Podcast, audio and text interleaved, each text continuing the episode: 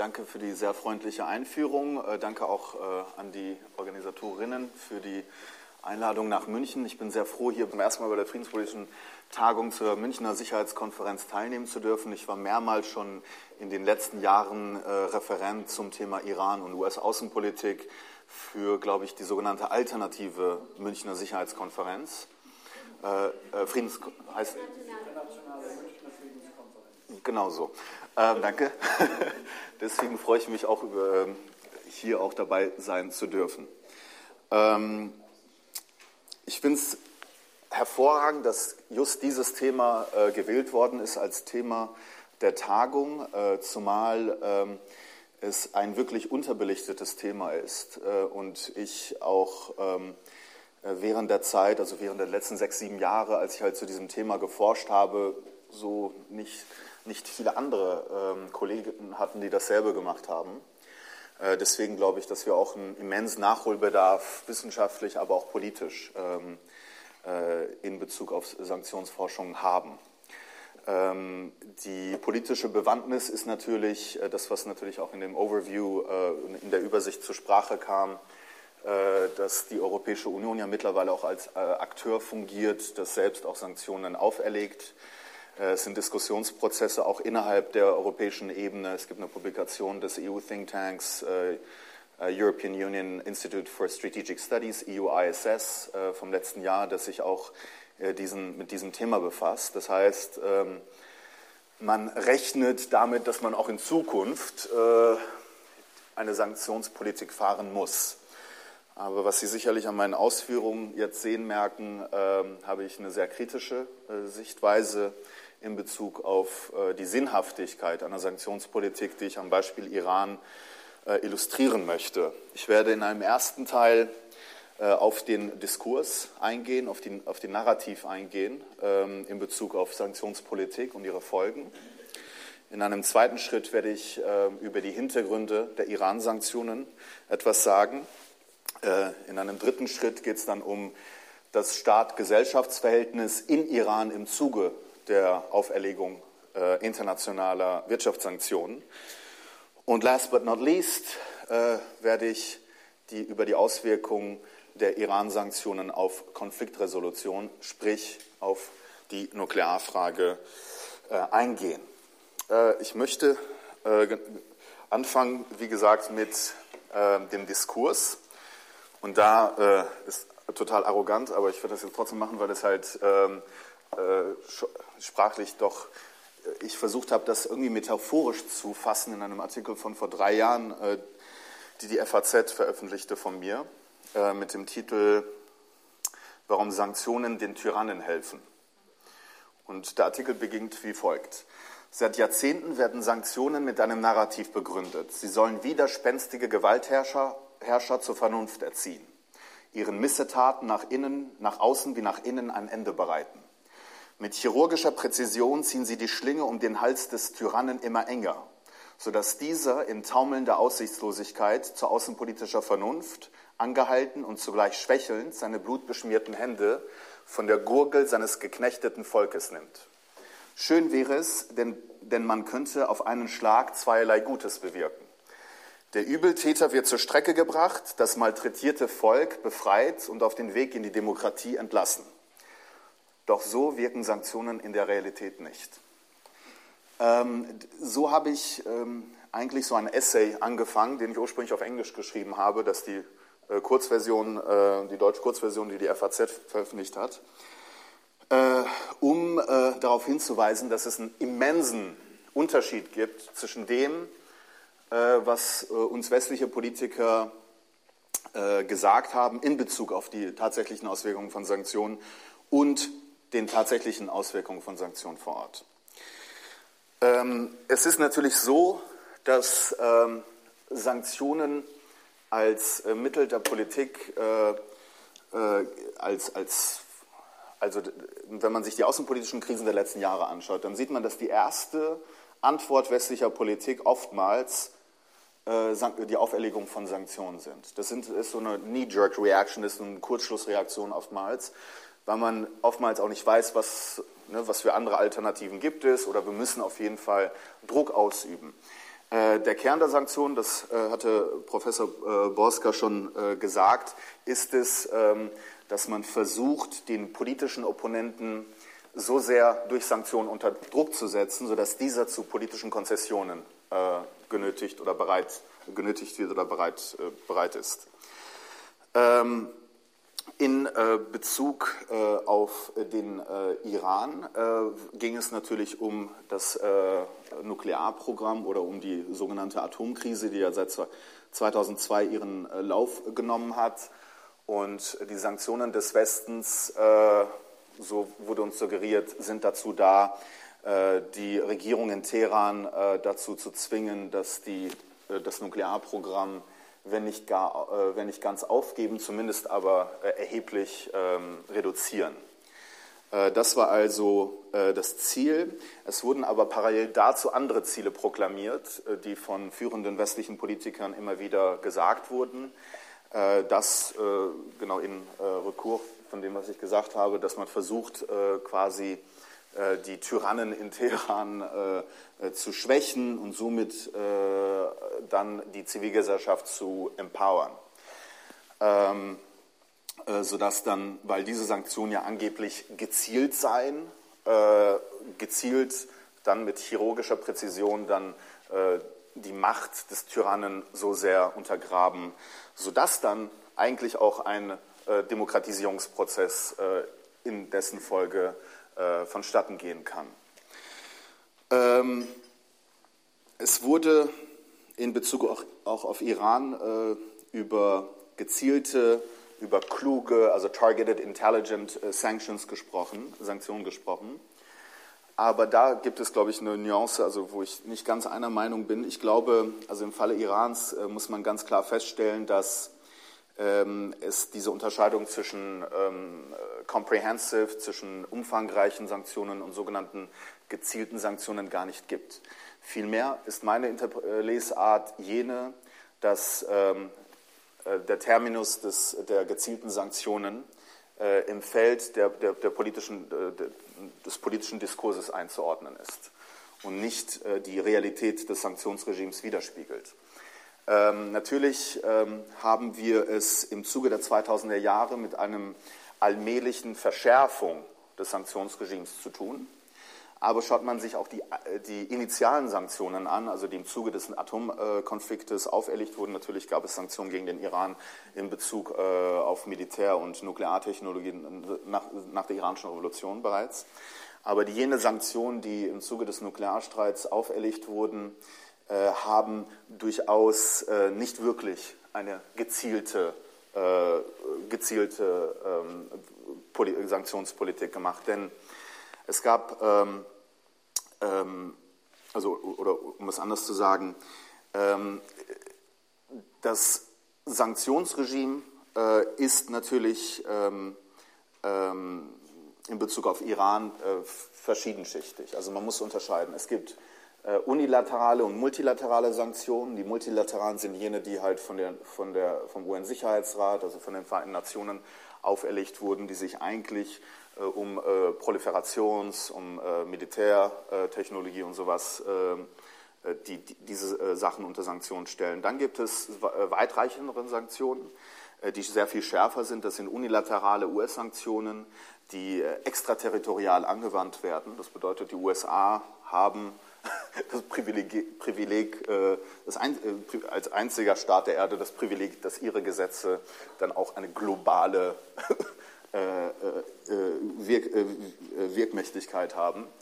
Ähm, und diese unilateralen, extraterritorialen US-Sanktionen sind die ausschlaggebenden. Im Zuge, danach gab es unilaterale EU-Sanktionen. Die Europäer haben quasi eigentlich die amerikanischen unilateralen Sanktionen kopiert. Dann aber das, wiederum gibt es eine Unterscheidung zwischen formellen und informellen Sanktionen. Das ist die formelle Seite, die ich jetzt gerade erwähnt habe. Das sind unilaterale und multilaterale Sanktionen. Da gibt es aber unformelle äh, Sanktionen, die äh, Folge sind vom politischen Druck. Das heißt, sehr viele Akteure oder Entitäten trauen sich gar nicht mit iranischen Akteuren oder Entitäten irgendwie Geschäft zu treiben, weil, äh, weil sie beispielsweise dann ähm, einen, einen hohen Verlust der Reputation haben, äh, und so weiter und so fort. Also all das war, glaube ich, in, innerhalb der 2000er Jahre sehr, sehr ähm, äh, mehr, äh, spürbar. Ähm, die Sanktionen, äh, also die kürzeste Formel, um solche Sanktionen zu verstehen, ist eigentlich folgende in meinen Augen. Das ist die Illegalisierung des legalen Handels. Und das war äh, zu einem Großfall auch in Bezug auf Irak, äh, auf den Fall Irak, der viel zu äh, kurz gekommen ist, aber den wir sicherlich noch stärker diskutieren sollten in den 90er Jahren, der Fall, äh, weil sie ja, wie, wie, Sie gesagt haben, Irak, Irak ja teilweise überhaupt nichts, sogar Bleistifte teilweise nicht importieren äh, konnte. Ja? Ähm, und das sind, ähm, und obgleich halt der Diskurs der Targeted Sanctions auch in Bezug auf Irak eigentlich äh, aufkam und stärker wurde, also von gezielten Sanktionen. Ähm, aber Sie wissen, dass äh, die Irak-Sanktionen in den äh, 1990er Jahren, die UN-Mandatierten, äh, laut ähm, UNICEF äh, das Leben von äh, einer halben Million Kleinkindern gekostet hat. Ja. Und ich glaube, das ist eine absolut wichtige Information, die man in keiner Sanktionsdebatte unerwähnt lassen sollte. Das sind, und, und Madeleine Albright, das wissen Sie auch, hat dann im amerikanischen Fernsehen, als ja darauf angesprochen wurde, gesagt, the price was worth pay, paying it. Ja, also der Preis war, also war in Ordnung, dass man ihn bezahlt hat. Ähm, und, und am Beispiel Irak sieht man, äh, dass Sanktionen nicht unbedingt eine Alternative zum Krieg sein müssen. Denn wir wissen, dass nach den Sanktionen im Irak es durchaus zum Krieg gekommen ist. Also da muss man sehr, sehr vorsichtig sein, um, ähm, also, äh, wenn man versucht, Sanktionspolitik als probates Mittel der Außenpolitik darzustellen, als probates Mittel, um nicht ähm, sofort die militärische Option in die Hand zu nehmen. Da muss man sehr, sehr vorsichtig sein und man kann auch im Fall Irans sehen, dass wir Glück gehabt haben. Ja, also das, äh, aber gut, das also nochmal kurz zum Irak und es gibt tolle Bücher, ähm, äh, einmal von Hans von Sponeck, einem äh, guten Bekannten von mir, mit dem ich auch äh, zu dem Thema auch eine Tour gemacht hatte in Deutschland vor ein paar Jahren, ähm, der seine, Schild, seine Erfahrungen äh, geschildert hat als äh, äh, stellvertretender UN-Generalsekretär, der damals von Kofi Annan ernannt wurde, um, um im Irak der, ähm, also der Koordinator für humanitäre Hilfe zu werden und der dann auch in seiner Funktion äh, zuständig war für das Öl für Nahrungsmittelprogramm und er dann genauso wie sein britischer Vorgänger äh, zurückgetreten ist mit der Erklärung, dass es ein UN-mandatierter Genozid sei. Ähm, es gibt mittlerweile ähm, auch von Harvard University Press äh, auch ein vorzügliches Buch, ähm, äh, ich habe jetzt den Namen dieser Dame leider vergessen, äh, zu diesem Thema. Äh, das kann ich aber gerne äh, nachreichen. Ähm, kommen wir wieder zurück zu Iran. Also, ähm, es wurde gesagt, dass man den Iran äh, außenpolitisch bändigen muss und so weiter. Deswegen wurden Sanktionen äh, auferlegt. Es wurden jene, also es, es wurde eine unglaublich komplexe Sanktionsarchitektur aufgebaut, ähm, zu der ja später, Jahre später, dann Obama gesagt hat, das, ist, das sind die stärksten Sanktionen, die jemals auferlegt wurden gegen ein Land. Ähm, und diese Sanktionen äh, um es kurz zu machen, der Auge des Sturmes, diese Sanktionen sind die Finanzsanktionen, die Bankensanktionen. Denn Iran ist oder war lange Zeit, bis jetzt zur Aufhebung, der teilweisen Aufhebung der Sanktionen jetzt, ähm, das äh, größte Land der Erde, was komplett äh, isoliert war vom internationalen Finanz- und Bankensystem. Und wenn, du, wenn man solche Sanktionen auferlegt gegen ein Land, dann ist es ein Auge des Sturmes, in dessen Folge sämtliche auch zivile Branchen der Wirtschaft heimgesucht werden. Ja? Weil sie können ja gar nichts mehr einführen. Sie können ja gar keine Überweisungen mehr machen. Sie können gar keine Krebsmedikamente mehr einführen. Obgleich Krebsmedikamente ja nicht explizit auf einer Sanktionsliste stehen. Aber de facto äh, illegalisieren sie jeglichen legalen Handel. Ja? Und ähm, und das ist in einem eklatanten Maße auch äh, in Iran passiert im Zuge der äh, äh, US-Sanktionen. Äh, und ähm, das hat natürlich auch äh, zu äh, humanitären Folgen geführt. Es gibt etliche Artikel im Guardian, die über diese mörderischen Folgen der westlichen Sanktionspolitik berichten auf, in den, in die medizinisch, auf der medizinischen Ebene. Deutsche Zeitungen haben leider dieses Thema ziemlich ignoriert. Ähm, dann, ähm, das heißt, diese, das passiert. Ja? Ähm, auf der anderen Seite passiert Folgendes, zumal äh, die Illegalisierung des legalen Handels vonstatten geht, können jene regimenahen Kräfte, also jene politisch-ökonomischen Entitäten, die staatlich oder semistaatlich sind, sind in der Lage, für die höheren Kosten, die infolge der Sanktionsauferlegung zustande kommen, für diese aufzukommen.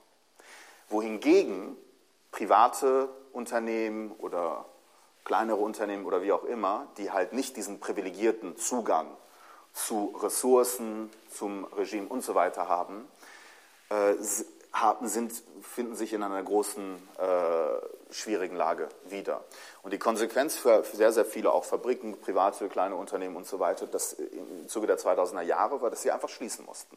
Sie konnten halt wichtige Ersatzteile, äh, Technologie und so weiter, die halt für die inländische Produktion unabdingbar, unabdingbar waren, nicht mehr einführen. Ja? Ähm, und deswegen äh, haben sehr, sehr viele Fabriken dicht gemacht in Iran, sodass dann auch die Arbeitslosigkeit gestiegen ist und so weiter und so fort. Äh, auf der anderen Seite hat aber jener semistaatliche Sektor expandiert, ja, äh, der von äh, den Revolutionsgarden geführt wird, die eine natürlich eine militärische Einheit eigentlich sind, die aufgebaut wurden kurz nach der iranischen Revolution, die sich aber mittlerweile zu einem expansiven Konglomerat äh, im gesellschaftspolitischen Leben, im wirtschaftlichen Leben äh, und so weiter entwickelt haben, die aber die ähm, in, in, Augen vieler ähm, eine ähm, kaum aufzuholende oder die primäre wirtschaftspolitische Macht in Iran darstellen. Das bedeutet, dass diese Revolutionsgarden, die halt über ein ökonomisches Imperium schon verfügt haben, bevor äh, die Sanktionen auferlegt wurden, durch die Auferlegung der Sanktionen dieses Imperium noch vergrößern konnten, weil ja alle Mitbewerber quasi weg waren. Ja? Und man äh, war in der Lage, äh, notwendige Importe zu monopolisieren. Ja? Es wurden trotzdem Importe getätigt äh, von iranischer Seite, das aber halt nicht äh, offiziell, sondern dann inoffiziell durch äh, schwarze Kanäle. Äh, und die Revolutionsgarden verfügen über unangeschränktes Recht auf äh, ungefähr zehn See- und zehn ähm, äh, Flughäfen, durch die dann diese Importe dann gemacht wurden. Sprich, ähm, diese wirtschaftspolitische Macht der Revolutionsgarden wurde erhöht im Zuge der Auferlegung von Sanktionen, also genau das Gegenteil, was halt westliche Politiker uns suggeriert haben, dass eben jene geschwächt werden, ja, weil diese ja sanktioniert wurden, diese Firmen. Ähm, und ähm, das heißt, äh, und politisch kam, äh, gab es auch äh, eine Stärkung der Revolutionsgarden, weil natürlich die außenpolitische Spannung äh, auch dazu geführt hat, dass innenpolitisch natürlich eine militärische Einheit einfach an Signifikanz gewinnt. Ähm, äh, auf der anderen Seite, äh, eine andere Auswirkung der Sanktionen war ein explodierender bilateraler Handel zwischen Iran und China. Also ähm, wie, der, wie ein hochrangiger chinesischer ähm, äh, Regierungsbeamter in Teheran mal gesagt hat, äh, vor wenigen Jahren ist, wir sind den Europäern und den Amerikanern sehr dankbar, weil sie uns quasi den Iran auf dem Silbertablett geliefert haben. Äh, denn die Chinesen sind in sämtlichen Branchen Irans äh, vertreten, von der Teheraner Metro bis hin zu großen Öl- und Gasprojekten. Und, ähm, haben, und das, das, bilaterale Handelsvolumen äh, hat, glaube ich, also um, um, um, die 15 bis 20 Milliarden US-Dollar äh, auch äh, erreicht. Und das Interessante ist, wenn man sich die ähm, politische Komposition der iranisch-chinesischen Handelskammer anschaut, dann sieht man, dass auf iranischer Seite allesamt jene Figuren sind, die zu den konservativen äh, Regimezentrum äh, quasi einzuordnen sind. Sprich, das Sanktionsregime hat dazu geführt, dass die, ähm, dass, äh, dass die autoritären Elemente innerhalb Irans gestärkt wurden. Ja? wirtschaftspolitisch, politisch und so weiter. Auf der anderen Seite hat, wie gesagt, die zivile Gesellschaft, die zivile Wirtschaft, wenn man so möchte, die zivile Wirtschaft hat ähm, äh, darunter gelitten, äh, genauso auch wie die äh, Zivilgesellschaft. äh, denn es gab äh, von Anfang an unglaublich viele Stimmen aus der iranischen Zivilgesellschaft, allen voran die Frauenbewegung, die sowieso bei soziokulturellen und Entschuldigung, sozioökonomischen Themen immer sehr viel sensibler ist als andere Bewegungen. Äh, die haben sich ähm, sehr stark zu Wort gemeldet und haben dieses Sanktionsregime verurteilt und haben dem auch, also dem westlichen Diskurs auch keinen Glauben geschenkt, dass dieser Sanktionsregime jetzt quasi zu ihren Gunsten wäre und zu Ungunsten ihres gemeinsamen Feindes, also das iranische Regime, sowas halt. Ähm, und das wurde allesamt, das wurde absolut ignoriert.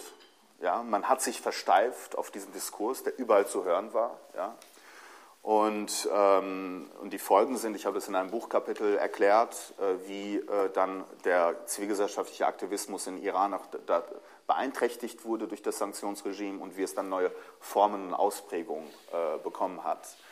Ähm, denn für die Zivilgesellschaft bedeutet natürlich eine sich verschlechternde wirtschaftliche Lage im Zuge solcher massiven Sanktionen, dass man ähm, auch nicht mehr die Muße hat, weil man ja um, um das wirtschaftliche Überleben sich kümmern muss, äh, sich als Citoyen sozusagen in den zivilgesellschaftlichen Demokratisierungskampf zu begeben.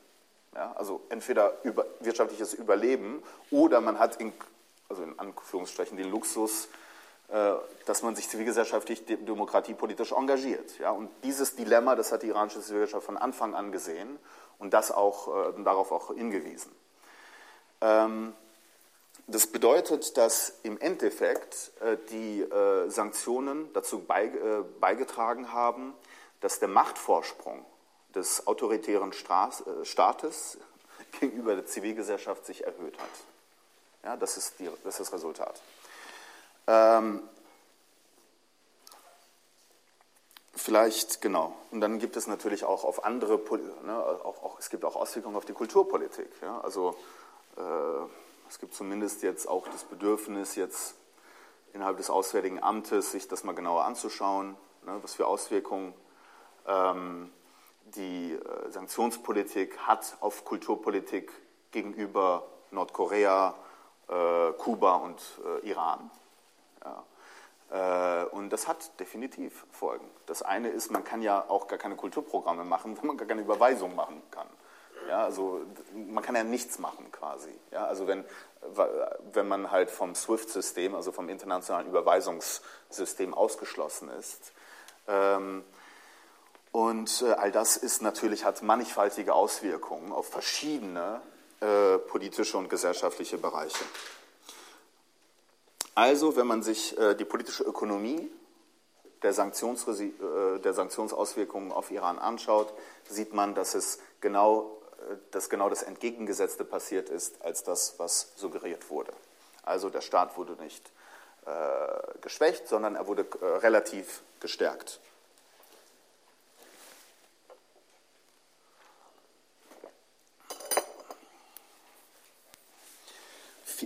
Viertens, ähm, Konfliktresolution. Also Sanktionen sind ähm, Teil der Coercive Diplomacy, also der Zwangsdiplomatie, also wie man es in den diplomatischen Studien nennt. Sanktionen sind integraler Bestandteil von einer Coercive Diplomacy, des Zwangsdiplomatie. Der, was, ne, man versucht den politischen Opponenten so sehr unter Druck zu setzen, dass er genau das macht, was man will. Äh, früher hieß das dann Gunboat Diplomacy. Ja, also es hat immer verschiedene Ausprägungen gehabt. Aber ähm, Sanktionen sind Teil dieser Coercive Diplomacy. Ein anderer Bestandteil dieser Coercive Diplomacy waren Kriegsdrohungen seitens der USA vor allen Dingen im Zuge des Atomkonflikts. Und äh, diese beiden Komponenten sollten Iran äh, zu Konzessionen bewegen. Ähm, die Sanktionen äh, wurden, ähm, also 2004 hat es eigentlich angefangen mit den Sanktionen, die Kriegsdrohungen, die gab es äh, schon früher. Die Sanktionen, also seit 2004 können wir beobachten, dass äh, für die Auferlegung von Sanktionen zuständige US-Finanzministerium quasi eine Welttournee gestartet hat. Ja. Man, hat eine, man hat überall mit Regierungen, mit, mit, mit, mit Unternehmen gesprochen und sie vor die Wahl gestellt. Also à la George W. Bush. Either you're with us or you're with them. Ja? Entweder ihr seid mit uns äh, oder gegen uns. Ja?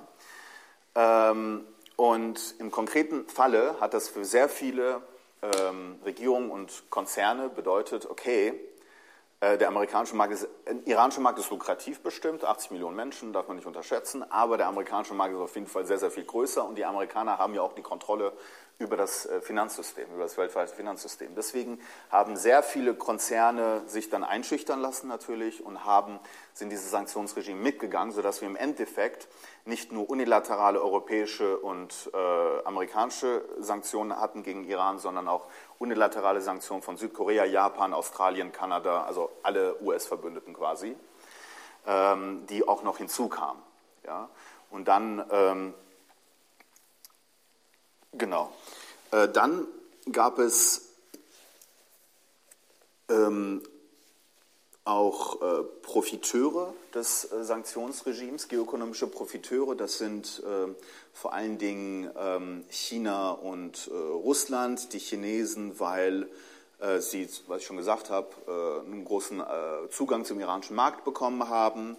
Äh, und auf der anderen Seite haben sie auch über Jahre hinweg iranisches Öl zu äh, Discountpreisen bekommen, weil der Iran dann in so einer äh, diplomatischen auch Miss, äh, Misslage war, wo man versucht hat, ein geopolitisches Gewicht gegenüber dem Westen zu kreieren. Und da hat man geglaubt, ja, das zu Unrecht, dass quasi China und Russland quasi auf der iranischen Seite wären. Und äh, deswegen hat man den Chinesen beispielsweise diese Konzession gegeben. Die Russen haben durch das Sanktionsregime und durch all diesen Konflikt auch profitiert, weil der Ölpreis im Zuge des Konfliktes hochging und Russland ist ein wichtiger Ölexporteur. Exporteur auf der anderen Seite konnte sich Russland ähm, als Vermittler, politischer Vermittler zu beiden Seiten positionieren und dann immer zu Polit und das auch sehr, sehr opportunistisch handhaben. Äh, also manchmal hat man halt den Iranern ein paar Punkte gegeben, um die Amerikaner zu ärgern und andersherum. Äh, und äh, das sind die Profiteure auf der internationalen Ebene. Um nochmal auf die Konfliktresolution zurückzukommen.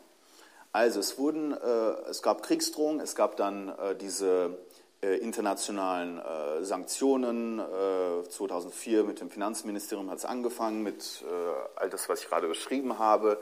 Dann gab es 2005, 2006, glaube ich, äh, im äh, Gouverneursrat der Internationalen Atomenergiebehörde zwei wichtige Wahlen, in denen Indien eigentlich ein, ein, ein Exempel der, der, der, der, der blockfreien Staaten, Non-Aligned Movement und so weiter, das ja immer eigentlich historisch immer mit Iran auch gewotet hat. Plötzlich gab es dann äh, ein äh, Anti-Iran-Vote der Inder in, bei zwei wichtigen äh, Abstimmungen innerhalb dieses Gouverneursrats der Internationalen, Internationalen Atomenergiebehörde, das dann zur Folge hatte, dass dann die iranische Nuklearakte von Wien, wo die Internationale Atomenergiebehörde ja sitzt, nach New York zum UN-Sicherheitsrat ging, wo dann diese iranische Nuklearakte dann äh, Gegenstand von äh, UN-Resolutionen wurde und dann die Auferlegung von Sanktionen seitens der UN. Aber das ist interessant, äh, um auch das politische Umfeld äh, nochmal zu rekapitulieren, äh, darauf äh, zu erklären, wieso Indien sich denn so entschieden hat. Sie erinnern sich, dass George W. Bush 2006 ja einen Nukleardeal gemacht hat mit den Indern. Indien ist nicht, mit, ist nicht Unterzeichner des Atomwaffensperrvertrages äh, und man hat Indien äh, um, äh, Nuklear, also Nuklearhilfe und auch militärische Hilfe zugesprochen, ob man das ja, obwohl, es, das, obwohl man so etwas ja eigentlich nicht mit einem Nicht-NPT oder Nicht-NVV-Mitglied macht, ähm, um äh, Indien zu positionieren gegen Russland, ja, also äh, schon gegen China äh, von US-Seite. Das hat Bush gemacht äh, und äh, die Inder mussten dann im Gegenzug gegen Iran äh, voten. Und das ist keine Verschwörungstheorie, sondern das können Sie nachlesen alles in The Hindu, also die vielleicht die renommierteste Zeitung Indiens.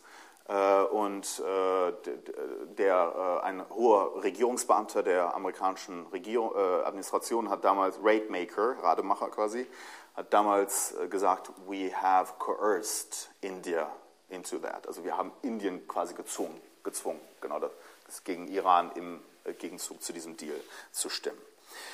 Ähm, jetzt sind wir aber in New York und hier geht es dann um die Auferlegung der UN-Sanktionen Und da innerhalb des UN-Sicherheitsrates ist glaube ich, keine äh, große äh, Überraschung oder keine, kein Geheimnis, dass die USA eine besondere Hegemonie äh, innehaben. Also gab es auch interessante Mechanismen, wie man bestimmte Länder auch dazu genötigt hat, auch für die Iran-Sanktionen äh, zu stimmen. Und da hat damals auch die äh, Regierung, also den Amerikanern, hat vor, zuvorderst äh, Frankreich unter Sarkozy auch äh, sehr stark geholfen, äh, wenn es halt um afrikanische Länder ging und so weiter. Ähm, bei der Konf es, es, hieß ja lange Zeit, ja, der Iran wird so in so einer Bredouille sein, sodass äh, es ähm, äh, dann äh, Konzessionen machen wird in Bezug auf, die, auf das Atomprogramm.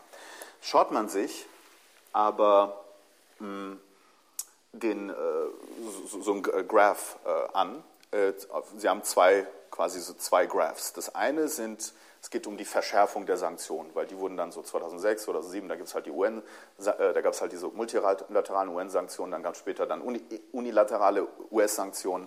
Also diese Sanktionen wurden immer verschärft, der Graph geht nach oben, aber auch die Zahl der Zentrifugen, die sich in Iran drehten, ging parallel dazu nach oben. Also genau das Gegenteil, was man sich erhofft hatte. Ja. Äh, wieso ist es so passiert, ist die Frage. Ja. Ähm, und ich glaube, ein wichtiger, eine wichtige Antwort ist nämlich, die Sanktionen führen dazu, nicht nur im Falle Iran, sondern man kann auch andere Beispiele nennen, dass sich die äh, auf außenpolitischer, diplomatischer Ebene die Fronten verhärten. Ja, die Fronten verhärten sich. Also man, man, man macht eigentlich nichts, was halt, was eine diplomatische Lösung näher, äh, näher erscheinen lässt, sondern die Fronten verhärten sich. Äh, es ist, äh, man sprach auch in der Expertenpresse, es gab amerikanische Experten, die von Economic Warfare, von ökonomischer Kriegsführung sprachen. Die iranische Seite hat sich natürlich dann verhärtet. Ja? Und ähm, diese äh, Verhärtung hat dazu auch geführt, dass man auch Trotzreaktionen gemacht hat. Ja? Okay, ihr verschärft die Sanktionen, dann, dann installieren wir aber jetzt tausend mehr Zentrifugen rein. Also so etwas ist auch passiert, das darf man nicht vergessen. Ähm, nun gibt es Leute, die sagen, ja, aber es hat doch, was, was erzählen Sie denn da? Es hat doch alles super funktioniert.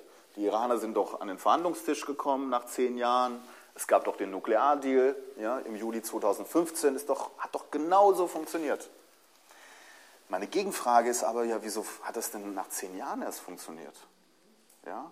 Wenn es denn so toll ist als probates Mittel, wieso mussten wir über zehn Jahre warten und mit diesen äh, negativen Konsequenzen, die ich ja gerade geschildert habe, auch in Bezug auf die iranische Innenpolitik und Machtstruktur und so weiter, Zivilgesellschaft? Ähm, und das ist äh, weil, weil, es ist, weil wir müssen, wir müssen erstmal verstehen, wie es zum Nukleardeal gekommen ist. Zum Nukleardeal ist es zu einem erheblichen Maße dazu gekommen, äh, dass es eine Positionsänderung nicht Irans gegeben hat, sondern des Westens. Das war die Voraussetzung. Ja, der Westen hatte die ganze Zeit im Zuge des Nuklearabruchs was für eine Politik des Zero Enrichment. Also Iran durfte null anreichern. Die Iraner haben gesagt, nee, geht doch nicht. Laut Völkerrecht dürfen wir das. Und das war die Position der Amerikaner. In 2006, äh, glaube ich, haben die Amerikaner äh, sich dieser Position ange äh, die Europäer sich dieser Position angeschlossen, also der Null-Anreicherungspolitik. Ja. Oh Wunder, gab es natürlich keinen äh, kein, äh, kein Progress innerhalb der äh, Verhandlungen. Ähm, und ein, also ohne diese Änderung der US-Position, dass man gesagt hat, okay, wir ihr habt durchaus das Recht, ein kleines ein, ein Atomprogramm auch bei euch auf, auf eurem Territorium zu haben, hätte es nie, wäre es nie dazu gekommen, dass die beiden Seiten so lange verhandelt hätten. Nie und nimmer. Auf der anderen Seite natürlich ist es richtig, dass äh, mit der Rouhani-Regierung eine außenpolitische Schule an die Macht ge äh, gekommen ist, die ja vor über zehn Jahren ja auch schon mal an der Macht war, also in Bezug auf Afghanistan und so weiter. Sie erinnern sich. Äh, wo der Iran ja äh, die wichtigste Schlüsselrolle gespielt hat bei der, ähm, beim Aufbau der Post-Taliban-Ordnung in äh, Afghanistan. jene außenpolitische Schule, von der halt der Präsident und auch der Außenminister kommen, die sind einfach für, für, für, für bessere Beziehungen zum Westen und für Entspannung in den äh, auswärtigen Beziehungen. Äh, das kommt äh, auch als äh, Erklärungsfaktor noch hinzu, was halt diese, diese Verhandlungsprozess ähm, erleichtert hat. Auf der anderen Seite würde ich aber auch das Argument nicht voll, vollends wegwischen, wonach der Sanktionsdruck so enorm war, dass Iran irgendwann mal doch vielleicht an den Verhandlungstisch kommen muss, musste. Aber das muss man aufbröseln, dieses Argument. Denn was ich ja vorher geschildert habe, ist ja eher ein bisschen so das Gegenteil davon. Denn äh, die, die politisch-ökonomische Machtkonfiguration des autoritären, autoritären Staates hat sich äh, gefestigt, hat sich gestärkt im Zuge der Sanktionen. Ja? Also müsste ja das Regime total happy sein und sagen, okay, Sanktionen, alles super, machen wir so weiter. Aber ich glaube, es gab einen Punkt, wo äh, die gesamtgesellschaftliche, äh, die gesamtwirtschaftliche ähm, Situation derart im Argen lag, äh, der, derart äh, man vor einer Instabilität äh, im Zuge der einer sozioökonomischen Malaise, die nicht nur auf Sanktionen zurückzuführen ist in der Islamischen Republik, sondern auch auf Missmanagement und auf eine absolut hohe Machtmonopolisierung wirtschaftlicher und politischer Natur, ähm, dass man, jetzt habe ich den Faden verloren, dass man, ähm, was soll ich sagen? Ich hasse es, wenn ich auf Deutsch vortrage, dann fange ich mal den. Ähm, es gab die Angst vor der Instabilität. Genau, und deswegen, genau. Äh, äh, also hat sich das Regime äh, überlegt, äh, okay, wir, äh, vielleicht werden wir uns doch ein bisschen außenpolitisch öffnen. Deswegen kam auch seitens des äh, Revolutionsführers eine Favorisierung auch von Rouhani im Gegensatz zu ihm näher liegenden ideologischen Strömungen wie Said Jalili, der halt der Atomunterhändler gewesen ist, der ja auch Kandidat äh, bei den Präsidentschaftswahlen gewesen ist, ähm, sodass das Regime gesagt hat, um, eine, um die Stabilität des Landes nicht zu gefährden, müssen wir dieses Problem lösen. Also müssen wir zugucken, dass das Sanktionsregime auf, äh, aufgehoben wird. Also es, ist, es, sind, es sind keine unikausalen Zusammenhänge hier, es sind multikausal, aber äh, die dazu geführt haben, dass es zu einem Verhandlungsprozess gekommen ist zwischen Iran und dem Westen, der zur Beilegung des Atomstreits äh, geführt hat. Äh, aber zu argumentieren, dass all das eine Folge der westlichen Sanktionspolitik ist, ist absolut irreführend. Ja? Erstens muss man jetzt äh, erklären, wieso es so lange gedauert hat. Zweitens ähm, muss man, äh, also muss man erklären, wie, wieso, ähm, äh, also was ich eigentlich gerade schon gesagt habe. Ähm, das heißt, in Bezug auf die Konfliktresolution ist es so, dass äh, es nicht zu, äh, zu, einer, zu verhärteten Fronten gekommen ist, sodass eigentlich der Konflikt äh, prolonged wurde. Der Konflikt wurde in die Länge gezogen. Ja, unnötig, weil all das, was man nach zehn Jahren gemacht hat, also vor den letzten zwei, drei Jahren, das hätte, hätte man ja auch vor 13 Jahren machen können. Also als dieser Konflikt angefangen hat, 2002. Man hätte genau dasselbe, also ich, ich war auch einer von, äh, von, von einigen Leuten im Westen, die genau das, die diplomatische Lösung gesagt haben, so, so und so muss das aussehen, so, das müsst ihr machen. Ja, aber das haben wir schon seit vor 13 Jahren gesagt, seit Anfang des Atomkonfliktes schon gesagt. Und äh, genau das wurde auch gemacht, ja, aber 13 Jahre später. Sprich, die Sanktionen sind nicht der Grund, weswegen man all das erklären kann. Ähm, vielleicht soweit dazu, zum Fall Iran, was ich äh, vergessen hatte, in der Einführung nochmal darauf hinzuweisen, ist natürlich, dass ähm, es wird immer gesagt, ja, Sanktionen werden gegen jene Länder auferlegt, die sich den Regeln der internationalen Beziehungen entziehen, die halt das Völkerrecht äh, missachten und so weiter. Im Fall Irans bei dem Nuklearprogramm kann man durchaus äh, skeptisch sein, ob äh, Iran da völkerrechtswidrig irgendwie gehandelt hätte. Das ist eine Diskussion für sich. Aber wenn man das, den Blick ein bisschen öffnet auf die Globalpolitik, dann sieht man natürlich ein enormes Maß an Heuchelei, ja, also ein Doppelmaß. Ja. Also äh, die Frage ist ja, wenn wir im Westen, in der EU, äh, Sanktionen als probates Mittel der Außenpolitik, das eher friedlich als militärisch ist, ansehen, wieso wir dann ähm, nur jene Länder sanktionieren, mit denen wir in einem geopolitischen äh, Kampf oder geopolitischen Antagonismus stehen, Denn es geht ja nicht nur um Völkerrecht. Ja? Also da, da müsste man ja nach dem gleichen Maß, wenn man das, ja, müsste man die US-Regierung sanktionieren, ja? weil sie einen völkerrechtswidrigen Angriffskrieg gegen den Irak gestartet hat, der, der zu einem großen Maße für all diese Katastrophen, die gerade los sind, verantwortlich ist. Ja? Äh, also die äh, Erstarken des IS wäre ohne US-Invasion des Irak nicht vorstellbar. Ja? Ähm, und äh, Guantanamo Bay und so weiter und so fort. Das will ich gar nicht alles ausführen. Es gibt etliche andere Staaten auch. Also Israel müsste auch wegen völkerrechtswidriger äh, Besatzungspolitik auch sanktioniert werden. Also das ist natürlich, das, was ich sage, ist natürlich, das fällt natürlich Leuten außerhalb Europas auf. Ja, also das sind ja diese, das ist ein Doppelmaß. Ja. Das bedeutet also, wenn man sich, wenn man wirklich, was die EU ja vielleicht vorhat, weiterhin Sanktionen als probates Mittel zu benutzen, ja, es wird weiterhin eine Politik des, des Doppelmaßes sein. Ja, man, wird ein, so, man wird selektiv Leute, Staaten herauspicken, die man sanktionieren wird. Und das ist natürlich ein grundlegendes Problem. Ja, und das ist ein grundlegendes Problem. Äh, das andere, das hatte ich nur kurz angesprochen, das will ich nochmal sagen. Ähm, es ist nicht so, dass Sanktionen äh, eine äh, Police wären, eine Versicherungspolice wären gegenüber einer militärischen Kriegsführung. Ja, der Beispiel Irak ist das Gegenbeispiel. Ja. Und auch in Bezug auf Iran waren wir, kann ich in sehr viele Momente innerhalb der 2000er Jahre aufzählen, wo wir an der Schwelle zum Krieg waren. Ja, das ist gar kein Geheimnis.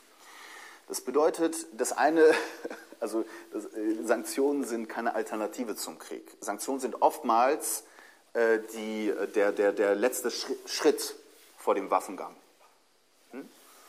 Ähm, der Fall Irak. Ne? Der Irak wurde eigentlich schon zerstört, bevor die ersten Bomben fielen, 2003. Der Irak war absolut zerstört. Die Gesellschaft war absolut zerstört. Gucken Sie sich mal die Statistiken an. Also es ist einfach, also das ist, eine, das ist eines der ähm, größten Tragödien der Weltpolitik, was überhaupt also kaum thematisiert wird. Eine andere Tragödie, was kaum thematisiert wird, ist der zweitmächtigste Krieg nach dem Zweiten Weltkrieg, was halt der Iran-Irak-Krieg ist.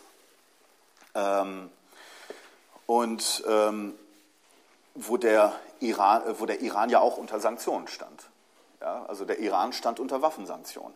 Waffenembargo. Und man hat äh, Saddam Hussein als Mögliche geliefert, bis hin zu äh, deutschem Giftgas. Ähm, es bedeutet, dass natürlich unsere, unsere ganze Debatte ähm, ist, muss man einbetten in, äh, einem, in einer sich verändernden Weltordnung, in der ähm, natürlich der Doppelmaß des Westens nicht mehr wie in einer zunehmend in Kritik gerät. Ja? Und äh, das hat fatale, das hat fatale Folgen. Also schauen Sie sich mal, ähm, also sehr viele, also die Interventionspolitik des Westens in der Region hat dazu geführt, dass das internationale Recht, das Völkerrecht als zivilisierendes Element des, der internationalen Beziehungen an Wert verloren hat. Ja? Äh, die russische Seite, und das, ich kann das so eine, die russische Seite argumentiert, ja, äh, wir dürfen doch, äh, äh also, äh, also, wir haben sehr viele Fehler gemacht. Und äh, die Sanktionen, ich glaube, man muss sich wirklich grundlegende Gedanken machen, ob was, wie man jetzt außenpolitisch insgesamt vorgeht. Ja? Was wir hier diskutieren, ist, okay, was für eine coercive measure, was für eine Zwangsmaßnahme favorisieren wir? Es geht um eine friedenspolitische Tagung, also ist vielleicht Sanktionen eine ganz gute Idee. Ähm, aber äh, wie gesagt, Sanktionen sind hochproblematisch, aber auf der anderen Seite muss, muss die, müssen, dürfen wir durchaus auch diskutieren, okay, was äh, will man machen? Ne? Also es gibt Menschenrechtsverletzungen ja, durch ein Regime massive Menschenrechtsverletzungen? Sollen wir hier irgendwie die Hände zusammenfalten und äh, oder was soll der Westen machen? Das ist ja die Frage. Äh, und, ähm, aber gibt es denn westliche Sanktionen gegen das Sisi-Regime, gegen das Erdogan-Regime? Ja? Gibt es äh, gegen das äh, Saud-Regime? Ja, also das ist, äh, verstehen Sie, also das, da, da gibt es genau das Gegenteil. Da hilft man diesem Regime noch dabei.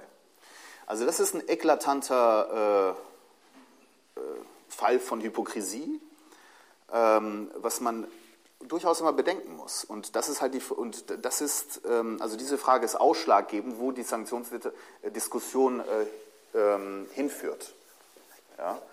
Weil, ähm, vielleicht erstmal dazu und wenn irgendwelche Fragen sind, sehr gerne. Danke.